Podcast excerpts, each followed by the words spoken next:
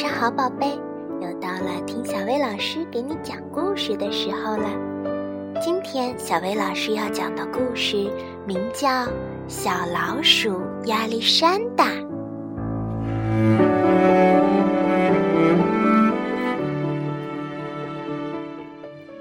从前有一只小老鼠，虽然它的个头小，却有一个很伟大的名字——亚历山大。因为妈妈希望他长大以后能成为像俄国沙皇那样高大威猛的超级英雄。可是小亚历山大却梦想着成为一只既强壮又勇敢的大熊，就像他心爱的图画书上画的那样。妈妈却告诉他：“宝贝儿。”老鼠就是老鼠，不会成为大熊的。亚历山大一家住在地板的下面，那儿很安全。可是有一天，就在楼上地板的上面，搬来了一只名叫哈茨的猫，它太可怕了。总是守在老鼠们出入的洞口，不肯放过任何一只老鼠。有一次，亚历山大看见了哈茨的爪子，这只爪子又尖又长，足足有亚历山大两倍大呢。亚历山大吓坏了，他非常非常非常害怕哈茨。住在地板下面的老鼠们都很害怕哈茨。没过多久，他们纷纷搬走了。现在这儿只剩下亚历山大一家了，他们的食物也越来越少。更糟的是，老鼠爸爸也很害怕哈茨。他只要听见那只猫的名字，就会不由自主地看一眼自己仅存的半条尾巴。他曾经有过一条神气的长尾巴，有一次却被哈茨咬掉了一半儿。从那天起，他就再也不敢到地板上的厨房里去冒险了。一天傍晚。亚历山大一家围坐在餐桌旁，准备享用晚餐。可是他们等了很久，妈妈却空着手从厨房里出来了。孩子们，我们一点吃的也没有了，他轻声地说。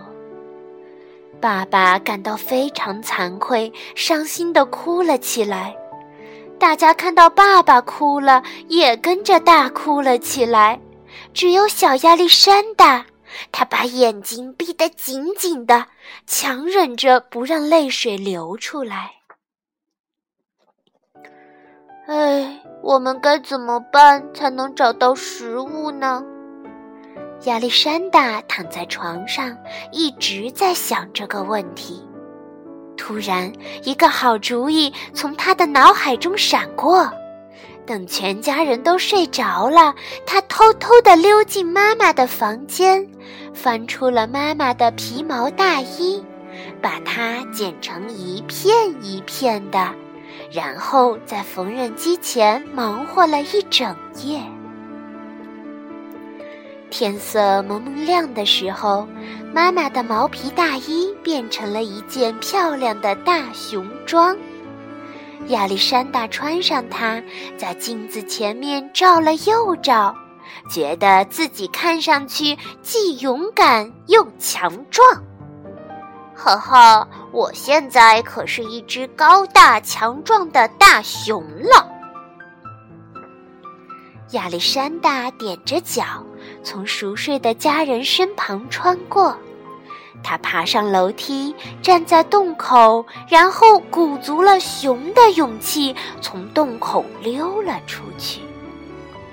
哈茨不在，亚历山大松了一口气，以最快的速度跑进厨房，在厨房门口，他努力让自己像一只真正的熊那样站了起来，然后小心翼翼地四处张望。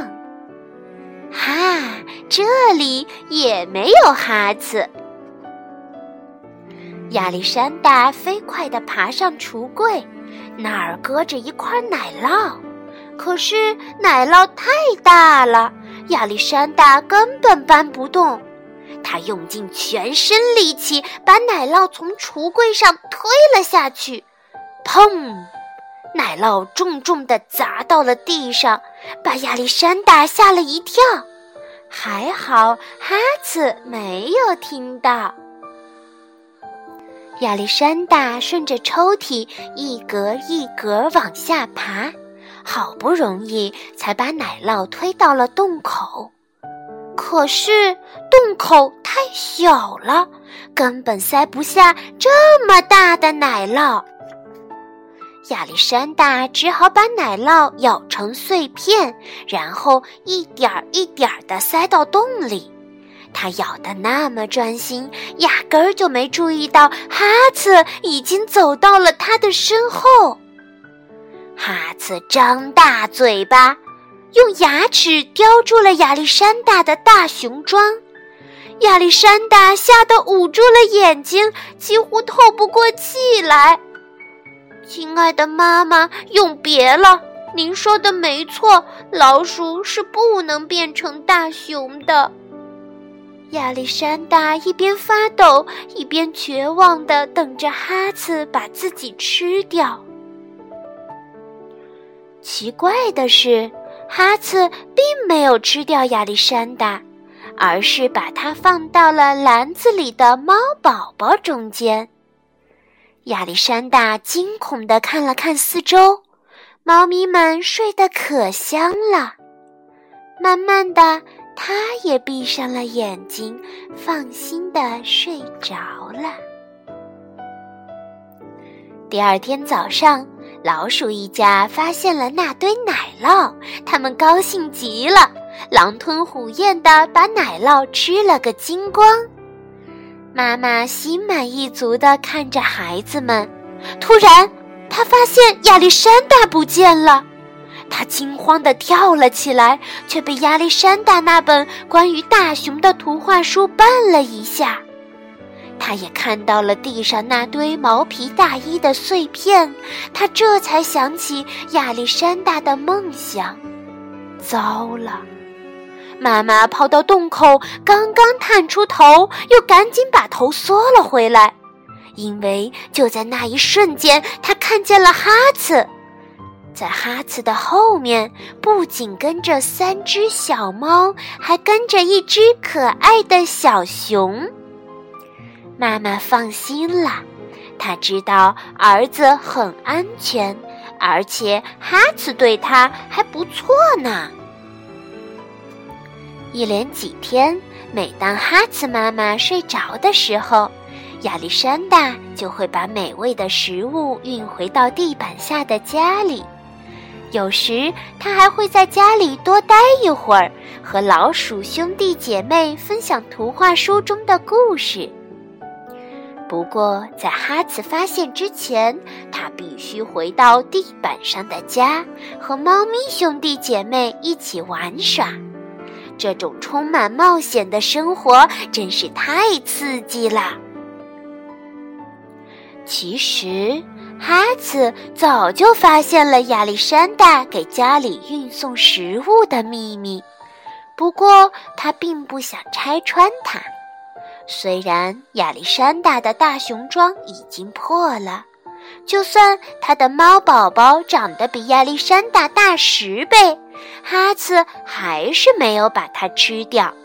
他早就知道亚历山大只是只小老鼠，可他还是很喜欢它。亚历山大当然没有成为一只大熊。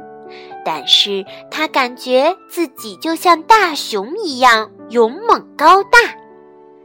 现在亚历山大拥有了两个家，只要他愿意，他可以到任何一个家里游戏、玩耍和睡觉。不过，他最愿意待的地方还是老鼠妈妈温暖的怀抱哟。